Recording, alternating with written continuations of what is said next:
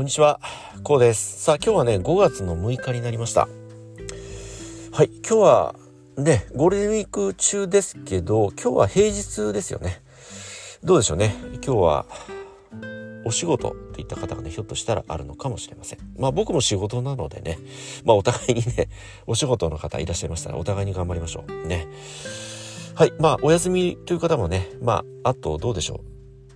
今日入れて3日ですかね。うん。まあ楽しい連休ね。あと3日でありますけれどもね。まあ3日もありますからね。まだまだできることいっぱいありますよね。うん。羨ましい限りでございますけれどもね。まあ感染対策の方は十分、十二分にね、なさって楽しい連休をお過ごしください。はい、今日は5月の6日ということでございます。まあ連休もね、あと3日ね、えー、長い方ですとね、3日という方がね、大変多くあると思いますけれども、まあ、どうでしょう？やっぱり終盤戦というのはど,、ね、どちらかというと遠くへ出かけるというよりはご自宅でゆっくりとなされる方がね大変多くいらっしゃるかと思います。まあどうでしょう？このねあと3日でともなりましたのでこの機会を活用してねお掃除なんかねなされてみてはいかがでしょう？ねお掃除。まあお掃除といってもね今日ねお話ししたいのはねこの断捨離。ね断捨離ということについてね、えー、少しお話をしたいなとちょっと思いましてね、音声を取り始めました。断捨離。ね。まあもちろん多くの方がね、まあ現代ではこの断捨離という言葉はね、大変まあ有名なね、言葉でもありますので、ご存知の方がね、大変多くいらっしゃるかと思いますけれども、まあ書いて字のごとくね、えー、こう、捨てて離れるね、えそして立つと。ね、断ち切ると。ね、こういった意味があるんですけど、まあ、普通にこうお掃除と言いますとやっぱりこう不要なものを捨てると。ね。えそしてまあ分別してねいわゆるゴミとしてね捨てると。いったことがまあスタンダードなね考え方かと思うんですけどまあ断捨離。ねこれは現在のご自身にとって不要なもの。これを手放すと。こういった考え方に立っていただきたいんですよね。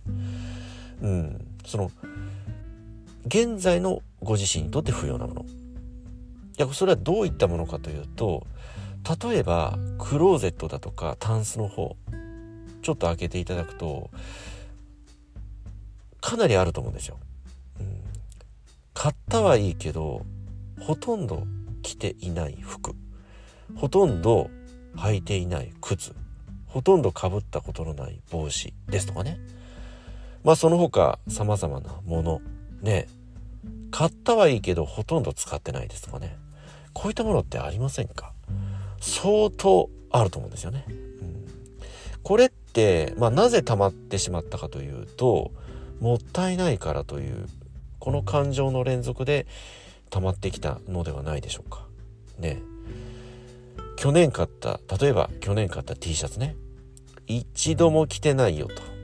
ねもうおそらくその T シャツは二度と着ることはないでしょう。うん。それはなぜかというと、もうご自身の価値観が変わってしまったからです。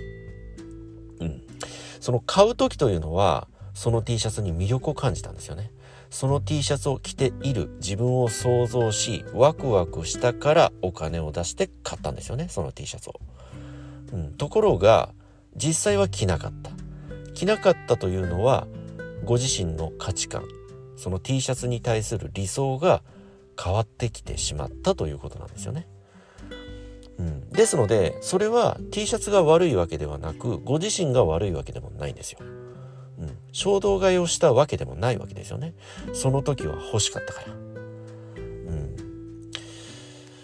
ですがその価値観がもう変わってしまった以上その T シャツを着ることはもうこれ断言しますけど二度とありませんのでまあやっぱりね手放す、うん、これが最善の方法となります、うん、まあ手放すと言ってもねもうこれあくまでこう捨てる一択ではなくてまあ現在では、まあ、ネットで売ったりですとかね。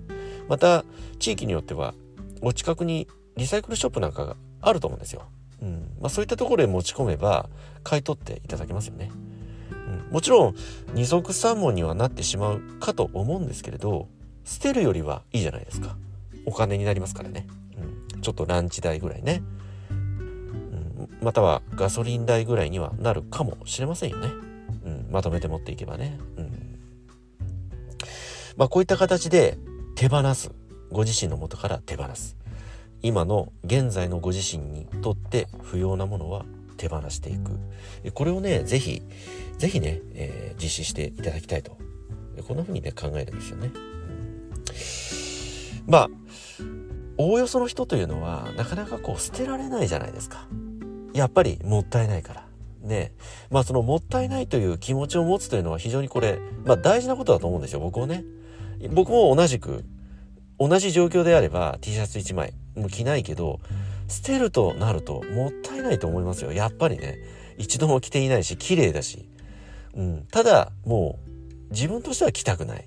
もう、それは好みじゃないし、うん、自分、今の自分には不相応だから。ということなんですよね。うん。ということは、そのまま持ち続けても、しまいっぱなしになるだけで、まあ、色が褪せていったりね虫に食われてしまったりするわけじゃないですか。うん、そうしますとその T シャツがある意味かわいそうではないでしょうか。うん、その T シャツに、まあ、感情があるとするならねそのやっぱり T シャツは T シャツとしてこの世にね命を受けた以上ね T シャツとしての任務 T シャツとしての役割をね T シャツとしての天部を全うしたいと思うんですよ。ねで、それは T シャツとして誰かに着てもらうことでね、T シャツとしての天部を T シャツとしての役割をこれを全うできるわけじゃないですか。ねえ。と考えるならその T シャツとしての役割、うん、これを全うさせてあげるためにもネットで売るなりリサイクルショップへ持ち込むなりしてねその T シャツに魅力を感じお金を出してでも欲しいというぐらいワクワクするそういった魅力を感じる人のもとへ行くべきではないでしょうか。僕はこんな風に考えるんですよね。うん。まだ綺麗だしね。全然傷んでないし。ね一度もね着たことないわけですからね汚れる理由がないですよね。もちろん綺麗なはずです、うん、ですので捨てるにはやっぱり忍びないですよ。ねこれは僕もそうです。と考えるならねネットで売るなり、ね、リサイクルショップへ持ち込むなりして本当に欲しい人ねその T シャツを輝かせてくれる人のもとへ僕はその T シャツをお届けしたい。こんな風に考えるんですよね。